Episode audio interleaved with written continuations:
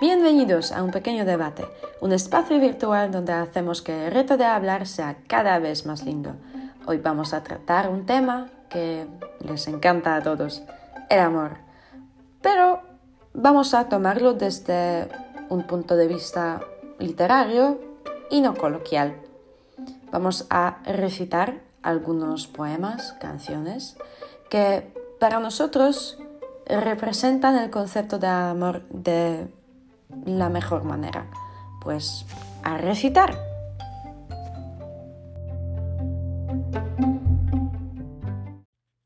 Para mi recital he elegido la canción de Frank Ocean que se llama Ivy, eh, que es hiedra en español, que trata de una desilusión amorosa.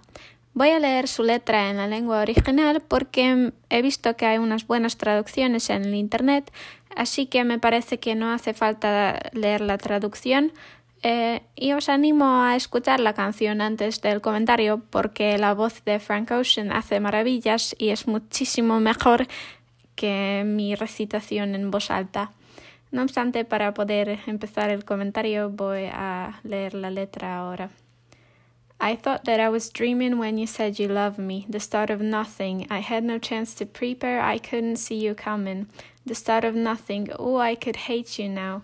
It's quite alright to hate me now, when we both know that deep down, the feeling still deep down is good. If I could see through walls, I could see you're faking. If you could see my thoughts, you would see our faces. Safe in my rental like an armored truck back then. We didn't give a hmm back then. I ain't a kid no more. We'll never be those kids again. We drive the SIDS, had the X6 back then. Back then. No matter what I did, my waves wouldn't dip back then. Everything sucked back then. We were friends. I thought that I was dreaming when you said you loved me. The start of nothing. I had no chance to prepare. I couldn't see you coming. The start of nothing. Oh, I could hate you now. It's quite alright to hate me now. But we both know that deep down, the feeling still deep down is good. In the halls of your hotel, arms around my shoulders so I could tell how much I meant to you, meant it sincere back then. We had time to kill back then. You ain't a kid no more. We'll never be those kids again. It's not the same. Ivory's illegal, don't you remember? I broke your heart last week. You'll probably feel better by the weekend. Still remember it had you going crazy, screaming my name. The feeling deep down is good. I thought that I was dreaming when you said you loved me. The start of nothing. I had no chance to prepare. I couldn't see you coming. The start of nothing. Oh, I could hate you now. It's quite alright to hate me now. But we both know that deep down, the feeling still deep down is good. All the things I didn't need to say, I didn't mean to do. There are things you didn't need to say. Did you mean to? I've been dreaming of you, dreaming of you. En la canción se relata una historia de una relación fallida de dos personas que primero habían sido amigos y luego se convirtieron en una pareja.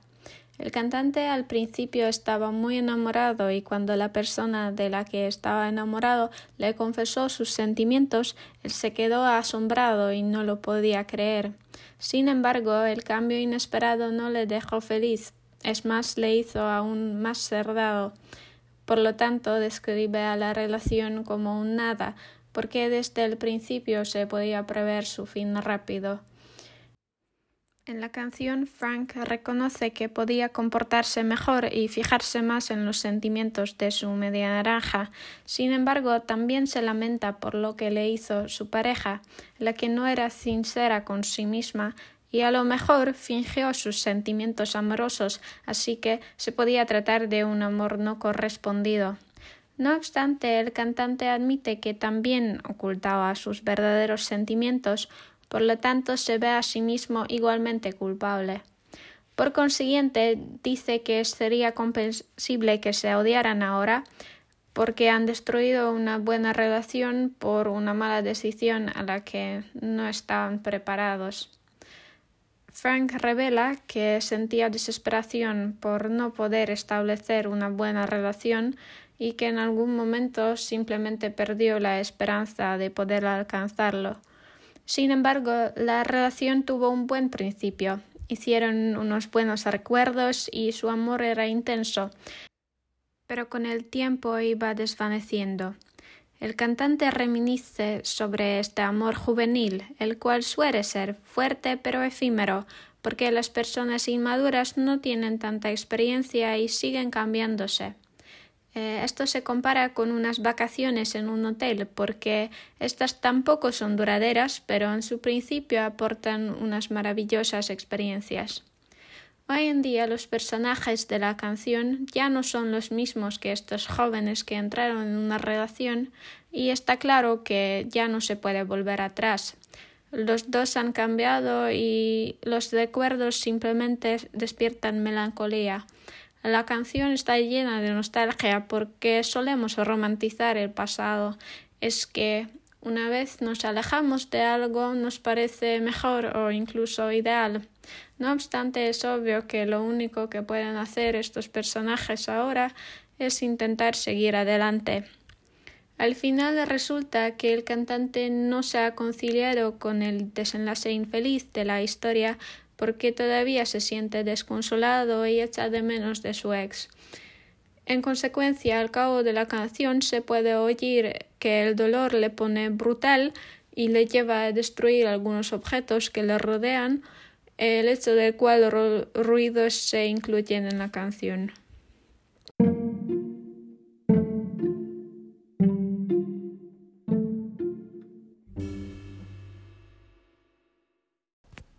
Lo que voy a leer creo que puede sorprender a algunas personas porque voy a leer el Nuevo Testamento, la Biblia. Eh, en concreto, la primera carta a los Corintios, el capítulo 13, que también es conocido como el himno del amor, que indica un poco por qué lo he elegido. No importa si sois religiosos o no, yo no lo soy y disfruto muchísimo este fragmento. Creo que cada persona puede encontrar algo verdadero sobre el amor en lo que voy a leer, pero voy a explicar mi decisión un poco más tarde y ahora que disfrutéis el recital. Aunque hable las lenguas de los hombres y de los ángeles, si no tengo amor, no soy nada más que una campana que toca o unos platillos que resuenan.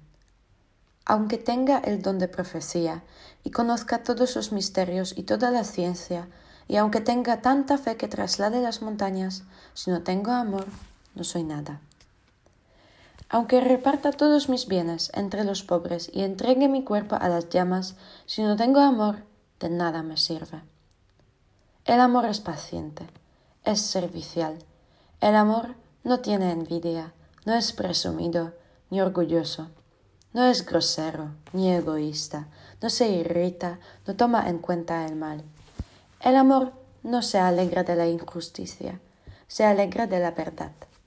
Todo lo excusa, todo lo cree, todo lo espera, todo lo tolera. El amor nunca falla. Desaparecerán las profecías, las lenguas cesarán y tendrá fin la ciencia. Nuestra ciencia es imperfecta, e imperfecta también nuestra profecía. Cuando llegue lo perfecto, desaparecerá lo imperfecto.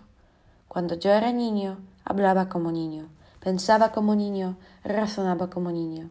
Cuando llegué al hombre, desaparecieron las cosas de niño. Ahora vemos como por medio de un espejo, confusamente. Entonces veremos cara a cara. Ahora conozco de una manera imperfecta. Entonces conoceré de la misma manera que Dios me conoce a mí. Tres cosas hay que permanecen, la fe, la esperanza y el amor. Pero la más grande de las tres es el amor. Aunque podría hablar horas y horas y horas sobre este texto, intentaré ser concisa. Para mí siempre ha sido un texto muy importante y es una guía, creo, casi perfecta eh, de cómo debería ser un amor verdadero, un amor ideal, pero también podemos tratarlo como una herramienta, porque creo que muchísimas veces no nos autoevaluamos en cómo nos comportamos en las relaciones mm, con las personas que queremos. Y aquí tenemos una lista de preguntas, ¿no? Y podemos preguntarnos, ¿somos pacientes o somos presumidos y orgullosos y egoístas? ¿Nos irritamos o excusamos y creemos y esperamos lo todo? Y, y lo uso a veces cuando necesito un poco de ayuda y creo que aunque sea de la tradición católica, se puede tomar mucho, muchas cosas verdaderas de, de este fragmento. Lo sé que al final aparecen algunas referencias al Dios que no todas las personas van a estar de acuerdo con, con esos fragmentos, pero eh, no quería cortar esta última parte precisamente por la última frase, que la más grande de todas las cosas que permanecen es el amor y creo que podemos estar de acuerdo en esto, que sin el amor nuestra vida sería bastante vacía, ¿no? Sin las emociones, sin las personas que, con quienes podemos formar eh, relaciones no, no sería todo lo mismo y por eso eh, en mi vida ha sido uno de los textos más importantes.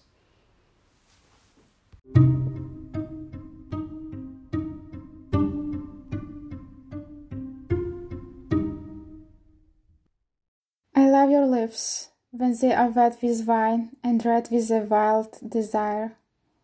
I love your eyes when the love light lies, lit with a passionate fire. I love your arms when the warm white flesh touches mine in a fond embrace. I love your hair when the strands enmesh your kisses against my face. Not for me the cold, calm kiss of a virgin's bloodless love, not for me the sign's white bliss, nor the heart of a spotless dove. But give me the love that so freely gives, and laughs as the whole world's blame. With your body so young and warm in my arms, it sets my poor heart aflame. So kiss me sweet with your warm, wet mouth, still fragrant with ruby wine.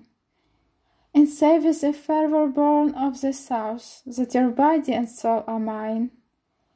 Clasp me close in your warm young arms, while the pale stars shine above, and we will live our whole young lives away in the joys of a living love. He leído una poesía de famosa poeta y periodista estadounidense Ella Wheeler Wilcox, que con su poesía amorosa nos muestra qué significa para ella amar, este amor vivo, verdadero, que este amor vivo verdadero se basa en el cuidado, cariño. Ella pide a su hombre que la ame con cuidado, la abrace con cariño, que le da libremente este amor como lo hace Paloma. Y también nos enteramos de que ella describe no solo sus sentimientos, pero también sensaciones visuales y táctiles que nos mismos dan la posibilidad de sentir este amor como vive con este amor ella y también ella pide a su hombre que vivan um, con este amor verdadero porque para ella el amor no solo son besos o sexo, pero es algo más profundo. Esto es algo, es algo uh, en la mente. Y por eso ella da mucha importancia a estas sensaciones visuales, táctiles. Y por eso recomiendo esta poesía a todos que quieren también con la poeta leyéndola sobrevivir este amor verdadero, vivo.